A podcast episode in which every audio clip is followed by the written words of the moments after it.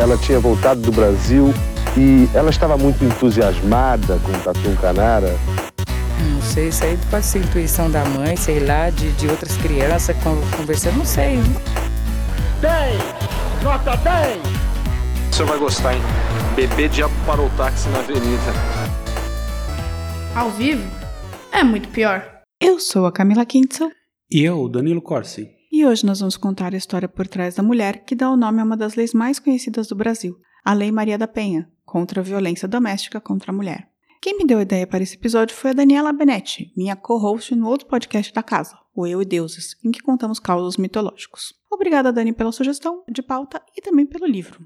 Ah, vale dizer também que esse é um dos casos raros em que este podcast vai fazer a biografia de uma pessoa viva, no caso da Maria da Penha Fernandes. Mas vamos considerar só os eventos que foram determinantes para a criação da lei até a promulgação dela, ok? Sim, estou dizendo isso para nos resguardar, resguardarmos, porque biografia de gente viva já viu, né? A gente sempre, as pessoas sempre dão a chance de descambar, né? Humanos. No entanto, o que não descamba nunca são eles, os nossos patrocinadores, sempre tão eficientes.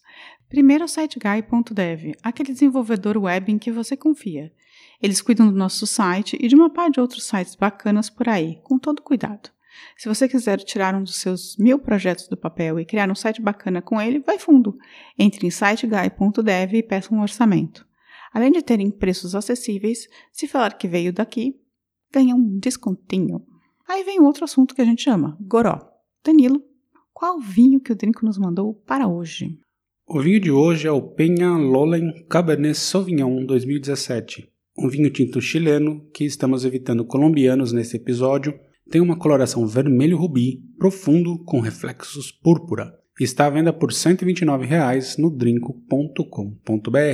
Ele harmoniza bem com carnes vermelhas e pizzas, que é como a maioria dos casos de violência contra a mulher costuma acabar. Nossa Senhora. Brinde história? Tchim, tchim. Tchim, tchim. Você não gostou da minha piada? Não, até tá tudo bem. Uhum. Cadê meu celular? Eu vou ligar pro 80. Vou entregar teu nome e explicar meu endereço. Aqui você não entra mais, eu digo que não te conheço. E jogo água fervendo se você se aventurar. Eu solto o cachorro e apontando pra você, eu grito pega. Eu quero ver você pular, você correr na frente dos vizinhos. Você vai se arrepender de levantar a mão Maria da Penha Fernandes nasceu em 1 de fevereiro de 1945 em Fortaleza, no Ceará, de uma família classe média. O pai de Maria da Penha era cirurgião dentista e a mãe era professora formada, mas desistiu de dar aula para cuidar de suas cinco filhas: Maria da Penha, Ruth, Elizabeth, Lerise e Valéria. Eu acho que é a Lerise que se deu mal nessa história. Era uma família que realmente incentivava o estudo, mesmo para uma geração de mulheres dos anos 40, o que eu achei bem sensacional. Maria da Penha passou na Faculdade de Farmácia e Bioquímica da Universidade Federal do Ceará com apenas 17 anos, se formando como farmacêutica e bioquímica. Das irmãs, Ruth formou-se em medicina, Elizabeth em arquitetura, Lerise em odontologia e Valéria em engenharia civil. Não gostou, tornou-se bancária e depois foi fazer odontologia. Ou seja, era um povo bem educado, né, Danilo? Sim, bastante estudo, né? Para mulher nessa época é um caso raro. Bem comum, eu também achei. Quando tinha 19 anos, Maria da Penha teve uma paixão avassaladora e se casou pela primeira vez. No entanto, o rapaz era muito machista e não queria que ela trabalhasse ou estudasse, e o relacionamento não deu certo. Então a Maria da Penha se desquitou. Des... E também era um algo, nessa época, bem raro. Bem raro. Desquitada, Maria da Penha se mudou para São Paulo para fazer um mestrado em parasitologia na USP. Isso aconteceu entre o período de 1973 a 1977, quando ela ficou morando em uma residência universitária com outras duas jovens, as duas estudantes de mestrado em economia e também nordestinas. Para complementar a renda salarial, Maria responsabilizou-se por uma farmácia do grupo Farmazil. Depois do concurso, assumiu a função de farmacêutica bioquímica do Banco de Sangue do Hospital do Servidor Público do Estado de São Paulo. Ou seja, a dona da Maria da Penha não estava indo tão mal, né? Ela tinha tido um casamento que não deu certo, mas mudou-se para estudar em São Paulo, passou num concurso e estava bem. Tava indo bem, né? Tava montando bem a vida aí. Tava bem. Nesse período em São Paulo, Maria passou a conviver bastante com um grupo de mestrado das amigas que moravam com ela, o povo da economia. Errado. Aí ela errou feio, errou rude. E foi no... Você não gosta de economistas, Danilo? Não, economista não serve para nada. Desculpem vocês, economistas que estão nos ouvindo. Meu tio é economista. Enfim. E foi num desses, um aniversário da casa desses amigos colombianos que ela conheceu Marco Antônio, também bolsista de mestrado em economia, também colombiano, recém-chegado que ainda não falava português direito. Então, assim, no grupo tinha galera do, fazendo mestrado em economia de todo, quase vários países do, da América do Sul e tal, e os colombianos, eles foram no aniversário conhecer esse novo colombiano. Papo vai, papo vem, começaram a namorar. Nessa época, Marco era muito prestativo. Sempre estava fazendo pequenos reparos no apartamento, ajudando como podia, e chegou a ponto da mãe de uma das amigas que morava com ela falar que a filha mesmo que devia arranjar um namorado assim, que ela tinha perdido o Marco Antônio, que ele era um achado.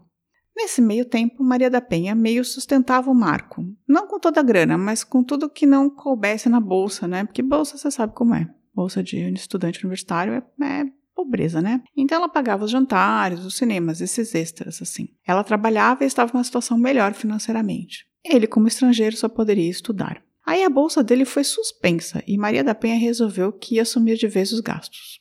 Com isso, eles decidiram se casar. Como ela era desquitada, não poderia se casar no Brasil. Marco, por outro lado, achava que seria mais fácil se casasse no consulado da Bolívia por procuração de advogados. Mas ele não era colombiano? Ele se dizia solteiro. Enfim, eu também achei essa coisa muito confusa de um colombiano que era casar no consulado da Bolívia no Brasil e eu já ficaria com o pé atrás. É bem esquisito isso aí. Parece um cara de truque, né? Não é? Não parece meio truque? Por que, que você é colombiano que você vai casar no consulado da Bolívia? Por que, que a Bolívia pode casar alguém no consulado? Pois é. Um colombiano nem é cidadão deles. É, lá. mas parece que eles conheciam bolivianos nesse grupo aí que trabalhavam no consulado. Então deve ter sido uma coisa meio arranjada. Aí, como o povo não perde tempo, depois do casamento já descobriram que ela estava grávida. Com o nascimento da filha, Marco conseguiu encaminhar a documentação de naturalização, uma coisa que ele precisava e que perseguia com todas as suas forças. Agora ele poderia procurar emprego com mais tranquilidade. Uma das coisas que a Maria da Penha afirma no livro, que tem um livro chamado Eu Sobrevivi, que é que se baseou esse episódio, é que com a naturalização ele não teria mais obrigações nem responsabilidades com o filho que ele tinha na Colômbia. E eu achei isso bem estranho, mas está no livro dela. E ela, ela disse que só foi saber desse filho que ele tinha na Colômbia depois. Mas você muda de nacionalidade e, e não precisa mais tipo, pagar pensão? Eu também filho não. não é, não deixou vale de ser mais, seu? É. é. tipo, ai, seu pai era colombiano, agora eu sou brasileiro, desculpa. Enfim, nessa época a mãe dela arranjou uma babá cearense. Eu amo isso do Brasil, né? Que a classe média manda uns escravos daqui para lá, assim, né? Tipo, é, né? a mãe dela arranjou uma babá cearense do nada, que foi para parar em São Paulo, e a Maria da Penha continuou trabalhando. Marco foi fazendo mestrado e eles compraram um carro com o dinheiro da poupança dela. Ele conseguiu, depois de um tempo, dar aula numa faculdade privada de economia. Então, mais ou menos se ajeitando. Mas, é, com a descoberta de uma nova gravidez, tipo um ano depois, Marco ainda sem um emprego que o bancasse, assim, é, que bancasse a casa de verdade, porque só dava algumas aulas, assim, e a conclusão do mestrado de Maria da Penha, eles decidiram que iam se mudar para Fortaleza, ficando mais perto da família de Penha e também dos amigos que poderiam ajudar o Marco a se colocar em alguma uma concorrência menor do que em São Paulo, né? Tipo, Fortaleza é uma cidadezinha pequena. Outro fator que foi levado em conta para isso foi o fato de Maria da Penha ter um terreno em Fortaleza, onde eles poderiam construir uma casa com financiamento e, além de tudo, o custo de vida era bem mais baixo. Por outro lado, também ganha-se menos, né? Então, mas ela já tinha emprego, na verdade, lá. Ela tinha feito um concurso público para o Instituto de Previdência do Estado do Ceará, como farmacêutica e bioquímica. Com a ida para São Paulo para fazer mestrado, ela tinha tirado uma licença sem vencimentos. E quatro anos depois, quando ela voltou, ela voltou para o mesmo emprego. Então. Ah, entendi. Então estava garantido. É. E eu também amo isso que os empregos públicos no Brasil, né? Você pode fazer umas coisas inacreditáveis, né? Tipo, eu vou sair daqui, daqui a Mas, quatro anos eu volto. Efetivamente, no final das contas, ela acumulou dois cargos, né? Porque sim, ela era funcionária do Ceará e funcionária do Estado então, de São Paulo. mas né? eu acho que era porque é estadual, entendeu? Porque se fosse federal, ela não poderia ter feito dois concursos públicos. É, não sei, nessa época, não sei como é que eram, eram as regras, mas me soa estranho. É bem estranho. Eu acho que é por causa do estado, porque era estadual. Enfim. Então, por intermédio de amigos e cartas de recomendação de conhecidos, o Marco conseguiu um emprego como economista no Centro de Apoio à Pequena e Média Empresa que se chamava SEAG na época e depois virou o SEBRAE. Ou seja, nada mal. Com os contatos, foi abrindo portas para dar aulas de economia em outras universidades, tanto no Ceará é, como na Universidade Federal do Rio Grande do Norte. É, assim, basicamente a família dela era relativamente bem posta na cidade de Fortaleza, e assim, eles tinham contato com a gente classe média, sabe, que foram indicando, e aí o Marco conseguiu se estabelecer mais fácil. Tirando isso, os pais de Maria da Penha ainda deram lugar para eles morarem enquanto construíam a casa sem pagar aluguel por três anos. Ou seja, tava com uma vida boa, né? Aparentemente, bem boa, assim. né? É, mas não. Conforme Marco Antônio foi se estabelecendo, e em especial após a naturalização, o comportamento dele mudou. Agressivo, reclamão, ele tinha roubos de gritos ou mesmo ataques de fúria em que jogava objetos no chão ou nas paredes. Não é meio absurdo uma pessoa ficar jogando coisas nas paredes? É, mas meio do nada, né? Supostamente, quanto tempo isso passou? Seis anos? que Eles estavam juntos? Ah, menos. Uns três anos. Três, quatro anos. Em uma das ocasiões em que Maria da Penha havia pedido para que ele tirasse do jardim um cacto que ele havia plantado, porque as crianças acabavam caindo sobre ele, né? Brincando e se machucando, ele jogou um prato, né? Com que a, a Penha estava alimentando a filha e ao cair no chão os estilhaços atingiram a perna de uma das meninas. Tipo, basicamente ele pegava os pratos e jogava no chão, nas paredes, esse tipo de coisa. O comportamento dele foi piorando com as filhas, com palmadas, coações e destemperos.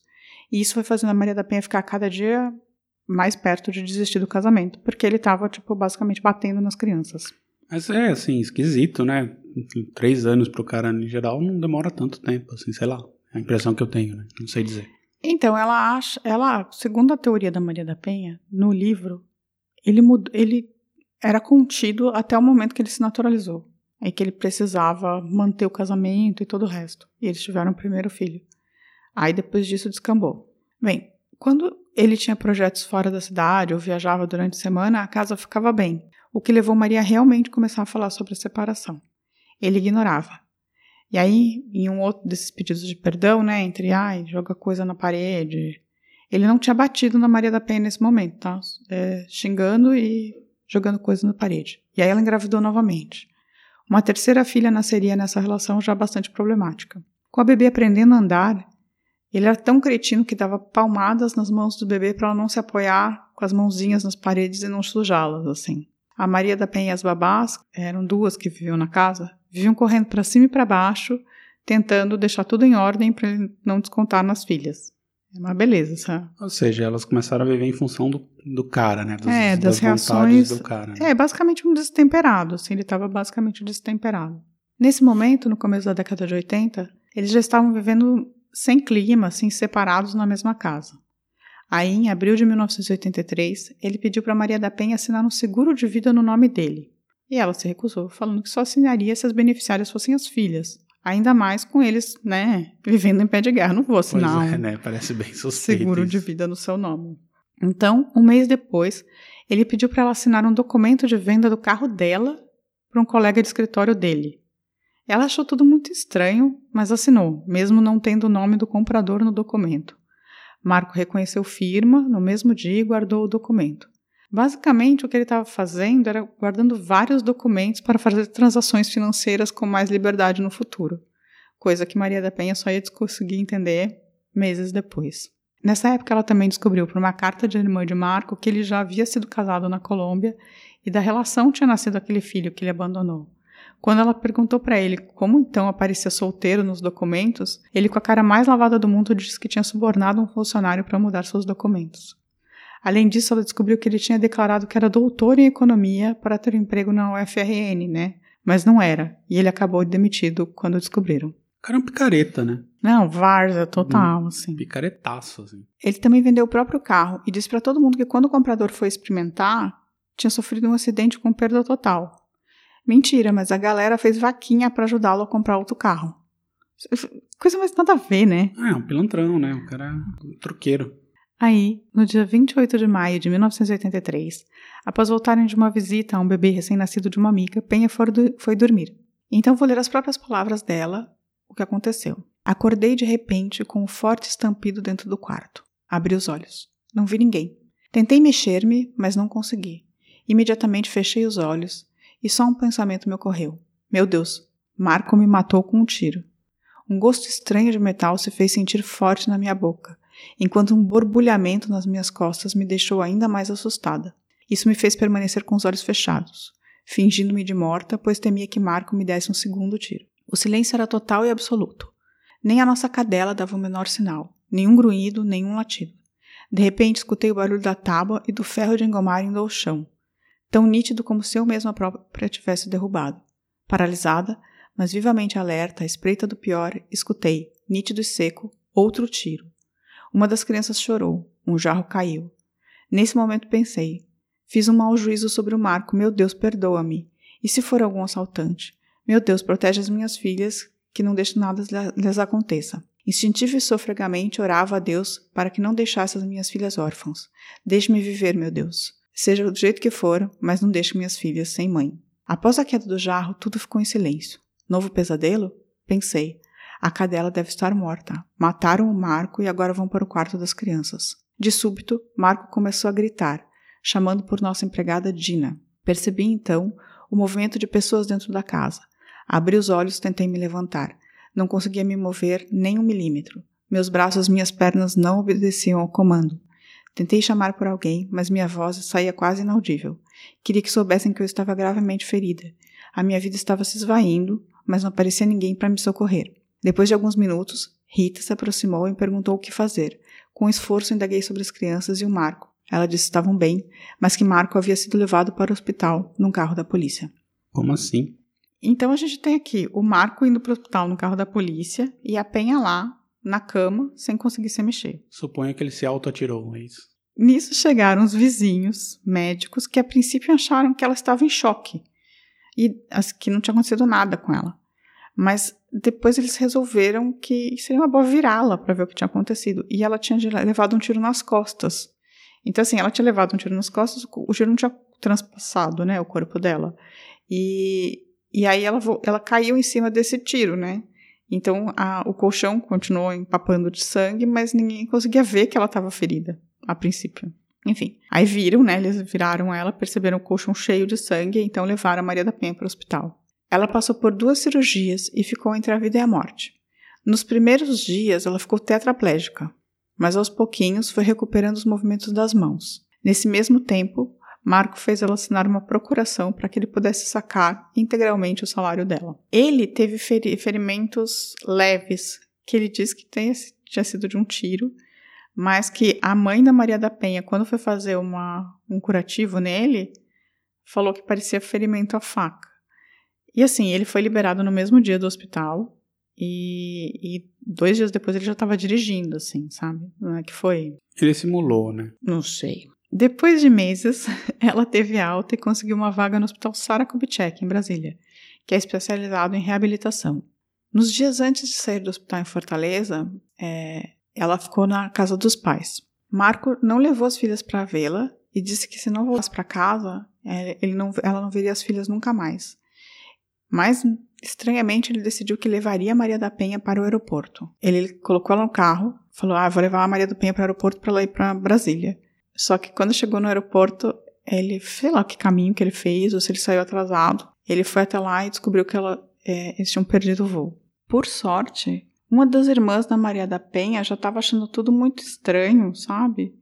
E resolveu segui-los até o aeroporto. E aí, quando ela chegou lá, basicamente assim, o Marcos atrasou e eles perderam o voo e ele ia levar a Maria da Penha de volta para casa dele. Só que a irmã dela seguiu o carro dos dois chegou no aeroporto mesmo falou: Não, você não vai voltar para casa dela, nada, eu vou comprar outra passagem para Brasília. Você vai para Brasília para Sara Kubitschek. E aí ela foi, no mesmo dia. É, Maria da Penha ficou uns meses se tratando em Brasília.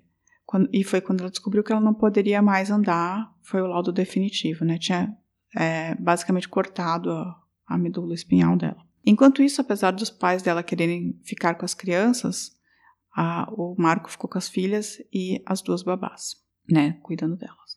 Quando a Maria da Penha voltou, ele criou um tipo de cárcere privado né, para ela, assim. Ele não deixava que a família dela se aproximasse muito, nem as amigas. E, e na, no relato dela, ela diz que as crianças estavam completamente desnutridas e apavoradas, assim. Porque ele começou a tentar controlar a comida, sabe? Tipo, comprar comida mais barata e tal. Elas também tinham apanhado bastante nos meses que a mãe estava afastada basicamente ficaram traumatizadas, as filhas. Cara, um cretino. É. Mas ele falou para ela, quando ela voltou, que as filhas estavam muito melhores, que elas já estavam adultas, que elas tinham parado de maricagem. Que agora elas, tipo, se comportavam. As crianças estavam em pânico, basicamente, porque o cara, tipo, tava batendo nas crianças, qualquer coisa que elas fizessem. É, Maria da Penha, então, começou a pensar como ela ia fugir dessa situação. quando um dia o Marco resolveu dar um banho nela. Em um banheiro que ele não usava na casa. Assim, basicamente há dois banheiros na casa. O banheiro do quarto, né, da suíte, e o banheiro do da, das crianças. Todo mundo usava o banheiro das crianças. E aí ele, ela entendeu que ele estava afim de matá-la eletrocutada ali, sabe? Tipo, e ela começou a gritar para as babás chegarem para tirar tirá-la do banheiro, assim. E ele falando, não, não é nada, pode entrar na água, assim, sabe? Tipo. Ele colocou algum aparelho dentro da. Da não, basicamente eu acho que o chuveiro tava com problema, sabe? Tava dando choque. Ah, entendi. Na água. E, mas as, as babás estavam meio já de olho, assim, elas já estavam. As babás estavam desconfiando, sabe? E aí ela começou a gritar e para tirar ela do banheiro, as babás foram lá, a babá empregada, tiraram ela do banheiro e aí elas resolveram contar para Maria da Penha que poucos dias antes dela ter sido atingida, tinha surgido uma espingarda na casa e que elas nunca tinham visto antes. Depois tinha desaparecido, mas eles ela não, não tinham dito na época, sabe? Mas depois que ela levou o tiro, a empregada falou: ah, eu vi uma, uma espingarda aqui. E nessa hora ela respondeu: bem, vamos, tá bom, né? Já deu, assim. Esse cara vai tentar me matar. Ele, ele tentou me matar. E ela começou a se tocar que, na verdade, o Marco tinha atingido ela. Porque ela não sabia que ele tinha atingido. A, a, a coisa dele até então era que, tipo, tinham entrado pessoas na casa para tentar assaltar, sabe? E ele tinha e sido. Atirou é, randomicamente nas atirou pessoas. nela e nele. E não levaram nada. Mas, tipo, é, uma pessoa. A polícia também não investigou nada, né? Então, a polícia só vai investigar, tipo, quase um ano depois o que aconteceu. Mas a princípio, a história que está contando é: alguém entrou na casa, atirou na minha mulher dormindo, nas costas da minha mulher dormindo, e atirou no meu ombro. E. Saiu correndo, E saiu correndo. É isso. Bem, aí ela falou: agora, tipo, chega, foi esse cara que tentou me matar, né? Só que tem essa coisa dela não poder fugir com as filhas sem parecer abandono do lar. E aí ela entrou em contato com advogados para organizar uma maneira dela conseguir sair de casa sem ter consequências legais para ela. E ela conseguiu isso e separou tudo. E numa das viagens de Marco, né, porque ele dava aula em outro estado, ela se mudou com as meninas para casa dos pais. Antes de sair, porém, ela abriu uma gaveta do escritório e encontrou, além de documentos assinados por ela e outras farsas, a carta de uma amante. Vá lá. Isso foi em novembro de 1983. Cara, é um clichê ambulante, né? Então, é, de maio a novembro de 83 foi esse período que ela estava. Ela levou o tiro em maio, né, no final de maio, e aí ficou quatro meses recuperando, e aí em novembro foi isso. Em janeiro de 1984, já melhor, ela deu seu depoimento à polícia sobre o que lembrava do ataque. E as babás também foram à polícia nessa mesma época para falar da espingarda. Marco foi chamado mais uma vez a depor, e claro, deu um, um depoimento que não tinha nada a ver com o primeiro, porque Sabe gente que mente? Que, tipo, o cara nem Esqueceu, lembrava o que né? tinha dado no primeiro, dito no primeiro depoimento. E aí ele foi indiciado. A questão é que o julgamento só aconteceu oito anos depois do crime, em 1991. Mas Marco foi condenado a 15 anos, porque o que aconteceu é assim, tipo, os vizinhos não viram ninguém sair da casa. O, o vigia da rua não viu ninguém sair da casa. É, ele reconheceu pessoas aleatórias numa ficha de tipo da, da polícia que tem foto, assim, e as pessoas nem se conheciam e não estavam nem perto do local. É, nunca acharam a espingarda do crime, é, nem nenhuma arma. Mas assim, por outro lado, também viram o Marco dois dias depois do crime em cima do telhado da casa e acham que ele estava escondendo as armas, sabe? Para depois sumir com elas, assim. Enfim. Aí, nesse julgamento que ocorreu nove anos, é, oito anos depois do crime, o Marco foi condenado a 15 anos, mas ele recorreu e conseguiu uma anulação do julgamento.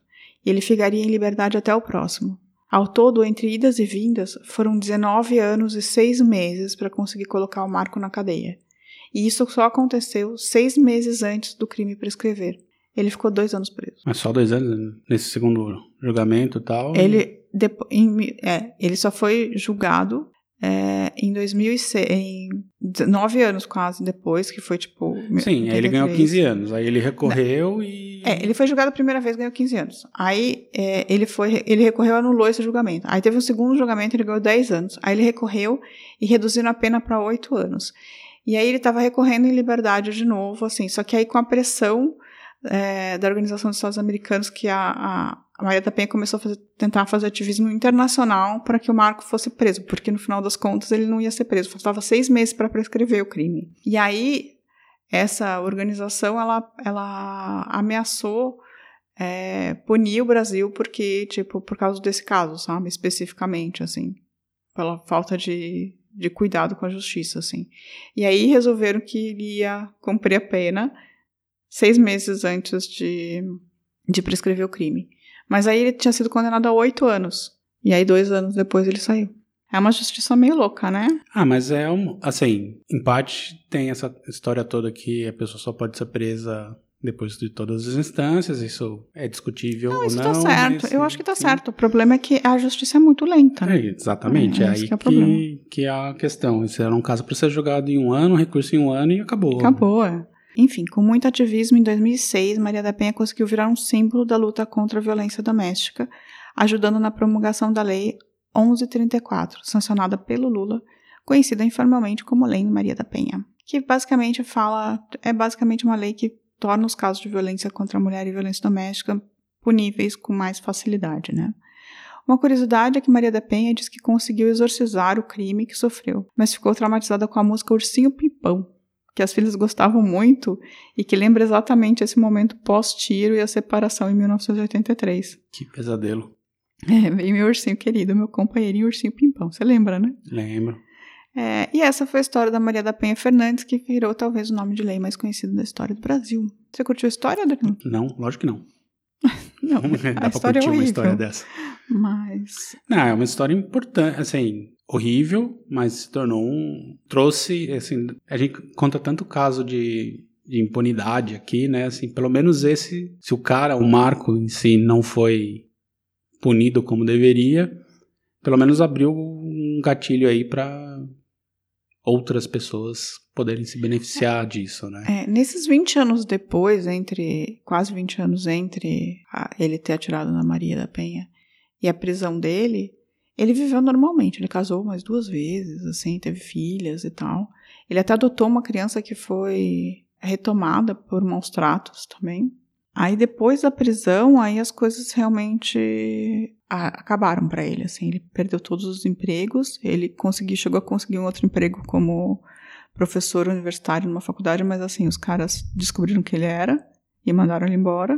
E, e ele hoje mora, assim, eu li uma matéria de 2017 que ele mora num quartinho de pensão, assim, vive meio de favor das pessoas e fazendo alguns bicos. E ele diz que a Maria da Penha inventou tudo e que Ah, ela, ela é o se demônio. auto-atirou, né? Ela é o demônio. Não, na- teoricamente, para ele, não. É, realmente teve um assalto e ela aproveitou isso pra dizer que ele era o demônio. Tá bom. É muito. Mas é, isso, essa é narrativa padrão, né? Assim, você abre o jornal ou lê o jornal e... Ele é um covarde, basicamente. É, né? Ele mas- atirou pelas costas de uma mulher dormindo. Mas isso é a tônica, né? Dos, desses caras que fazem isso, eles são sempre covardes. É, e aí não quer assumir nunca, né? Pra, pra ninguém. É, o que ele fez, mas assim, basicamente, ele atirou pelas costas de uma mulher dormindo. A, a, a justificativa do, do assalto é completamente absurda. Tipo, os assaltantes vão entrar na casa de uma pessoa e matar uma pessoa dormindo, que nem acordou. Pois é, não faz muito. Se você, costas. se você vai assaltar, é, você quer que a pessoa não acorde, né? É, ou você mata a pessoa de vez, sim, tipo, mas não faz o menor sentido isso. Eles não atiraram no ombro de uma pessoa que teoricamente, depois de uma pessoa que estava teoricamente acordada, mas atiraram nas costas de uma pessoa que estava dormindo. Né? Isso aí não, não existe. É, não então. tem E as como. babás estavam lá também, também não, não aconteceu nada com elas. Não Pois viram é. ninguém. É muito, o cara atirou na mulher, assim, só que é um covardão. Como todos, né, que fazem isso. Em geral, a história nunca é. É, Mas eu não. coisa, co- não é o tipo. Um, é, como é que chama lá? Guerra dos Roses, assim, que os dois Não. estão em guerra, assim. é Sempre na base da covardia mesmo. Mas eu não conhecia essa história desse jeito, assim. Eu achei. Eu lembrava que, assim, eu sabia que ela tinha levado um tiro do marido, mas não sabia desses detalhes todos também, não. É, o cara tentou eletrocutar a mulher no chuveiro depois. Pois uma é. cadeirante. E, sei lá, nesse tempo de duração do episódio, sei lá, quantas mulheres já passaram pelo mesmo no Brasil Ah, nesse sim. momento. Um. E olha, só para dizer, aqui na Alemanha não é muito melhor não. Vocês estão pensando que aqui é desenvolvido aqui, os alemães sentam a bota na É, mulherada. Diz também. que uma a- em cada quatro mulheres casadas na Alemanha já sofreu de violência. É uma, é uma estatística absurda, assim. Bem, enfim. Vamos pros recadinhos? Sim, sim. Não toca ursinho pimpão, não, hein? Véspera do fato, no dia 29 de maio, né, que foi quando aconteceu tudo, pus as crianças para dormir, tudo isso, e fui dormir e acordei pela manhã com um tiro nas costas. E o primeiro pensamento, aliás, eu não, eu não acordei com um tiro, eu acordei com um forte barulho dentro do meu quarto. E quando eu quis me mexer, eu não consegui. Então eu disse, puxa, o Marco me matou. Danilo, Diga. se alguém quiser falar com a gente, faz como? Vai em muitopior.com.br e pode mandar um, um recado lá no site, né, no- nos episódios.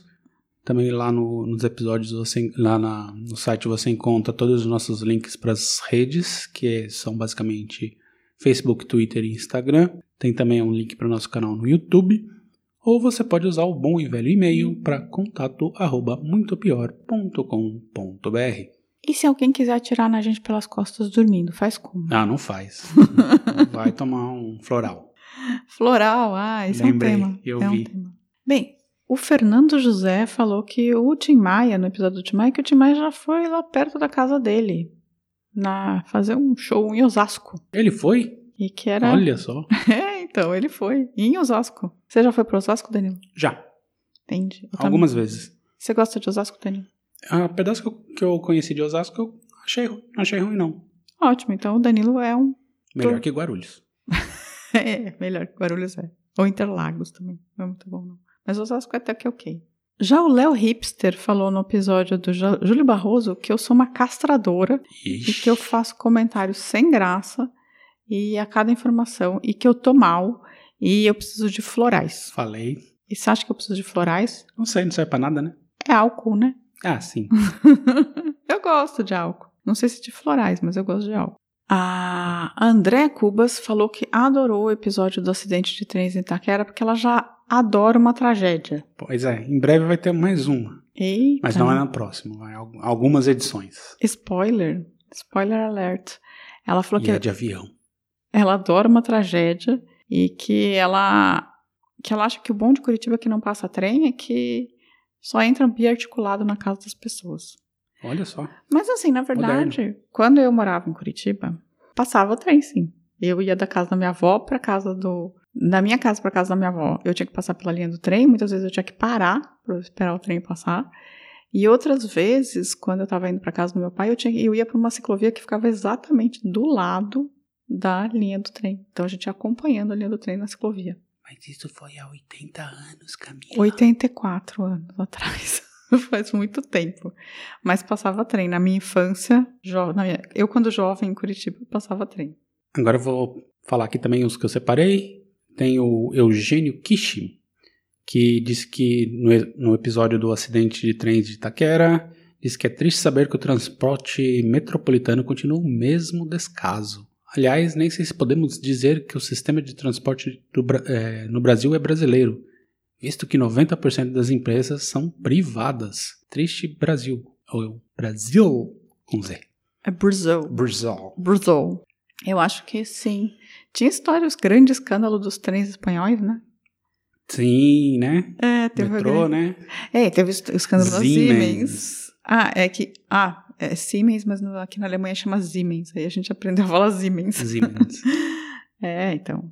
Aí também a gente teve uma mensagem do Nova Vertente, que é o Hernani, que é também tem um podcast que ele disse que é bolsominion, mas gosta do nosso gostou muito de conhecer o nosso podcast e convidou a gente para ouvir o podcast dele e quem sabe participar lá. Enfim, o que você acha, Camila? Eu acho que é complicado porque o fuso horário atrapalha tudo. Eu acho que é difícil que é por causa do fuso horário que a gente não tem tempo pra absolutamente nada nessa vida. Se vocês Também. soubessem como a gente vive, vocês iam ter pena. Mas a gente pode tentar, não sei, Não no sei. futuro. É, Vamos, vamos enfim, ver. Vamos ver, vamos ver. Porque Bolsonaro é sempre Bolsonaro, né? Mas vamos lá. O Rafael Souza, que já, já costuma mandar mensagem pra gente, também disse no episódio do acidente de trens em Itaquera, que foi o episódio que ele menos gostou, achou muito curto, com poucas inf- informações, não aprofundou tanto quanto os outros. Tá Se bem? defenda. Tá bem, ok. É um. Tem todo o direito de achar isso. Mas em minha legítima defesa, eu vou dizer que, assim, não tem tanta informação porque não há tanta informação disponível. Como eu disse, também se você pesquisar sobre Vila Socó, é muito difícil, você não encontra tanta informação, você tem que ficar cavando para ir juntando as, as peças e eventualmente fazendo umas especulações. Nesse caso, igualzinho, igualzinho, não tem nada falando sobre isso. Você vai pegando umas informações, eu procurei, eu tentei ler tudo quanto era jornal da época, do período. Também, assim, a única coisa era o acidente, e aí eles pegavam as pessoas que. pais, mães das vítimas tal, e faziam um momento da Atena ali, assim, sabe? Só na, na base da tragédia, nada muito consistente, assim. Então, infelizmente, é uma coisa que tem pouquíssima informação disponível. Acontece, Rafael, pode acontecer. É... E o... Ah, eu queria dizer também que acabaram seus recadinhos? Acabaram os recadinhos. Eu queria também dizer que o Giancarlo escreveu, como toda semana. Um beijo, Giancarlo. Giancarlo, um beijo. Giancarlo. E que a Dani Picliani, ela também fez um story com o episódio do Tim Maia, que eu acho que ela gostou. Ela não mandou mensagem, mas ela acho que ela gostou. Então, galera, quem quiser também pode divulgar o nosso, nosso programa, viu? Isso, divulgue Divulgue pro- pros amigos. É, manda pelo WhatsApp. Fala aí, duvido que você goste desse episódio, tá? E outra coisa que a gente tem a dizer é que daqui a duas semanas, não, semana que vem? A outra. Não, na outra. Na outra, a gente vai fazer uma pausa. Sim, É. duas semaninhas pelo menos. Vai ser uma pausa de duas semanas, porque lembra que eu falei que a gente tava correndo demais? Sim. A gente tá trabalhando tipo 12 horas por dia e tá difícil. Então a gente precisa de uma pausazinha pequena pra conseguir adiantar pelo menos um episódio, assim, pra não correr tanto. E justamente pra não ficar com essa sensação de que, oh, foi superficial. É, e aí, então, o que a gente vai pedir pra vocês é só que a gente vai fazer é colocar no episódio, no- na- a gente vai republicar algum episódio que a gente já, Já fez. já fez, mas vai ser os nossos favoritos. Que a gente gosta. Se vocês quiserem escolher, ajudar a gente a escolher quais episódios vocês mais gostam, podem falar pra gente qual que vocês gostariam que a gente É só- publicasse é, de novo pra só- mais pessoas conhecerem. Mandar mensaginha. Tá bom? É isso, gente. Boa semana. Semana que vem estaremos de volta. Um beijo. Tchau, tchau. Tchau. A vida é muito pior. Esse episódio é um oferecimento de trinco.com.br e siteguy.dev.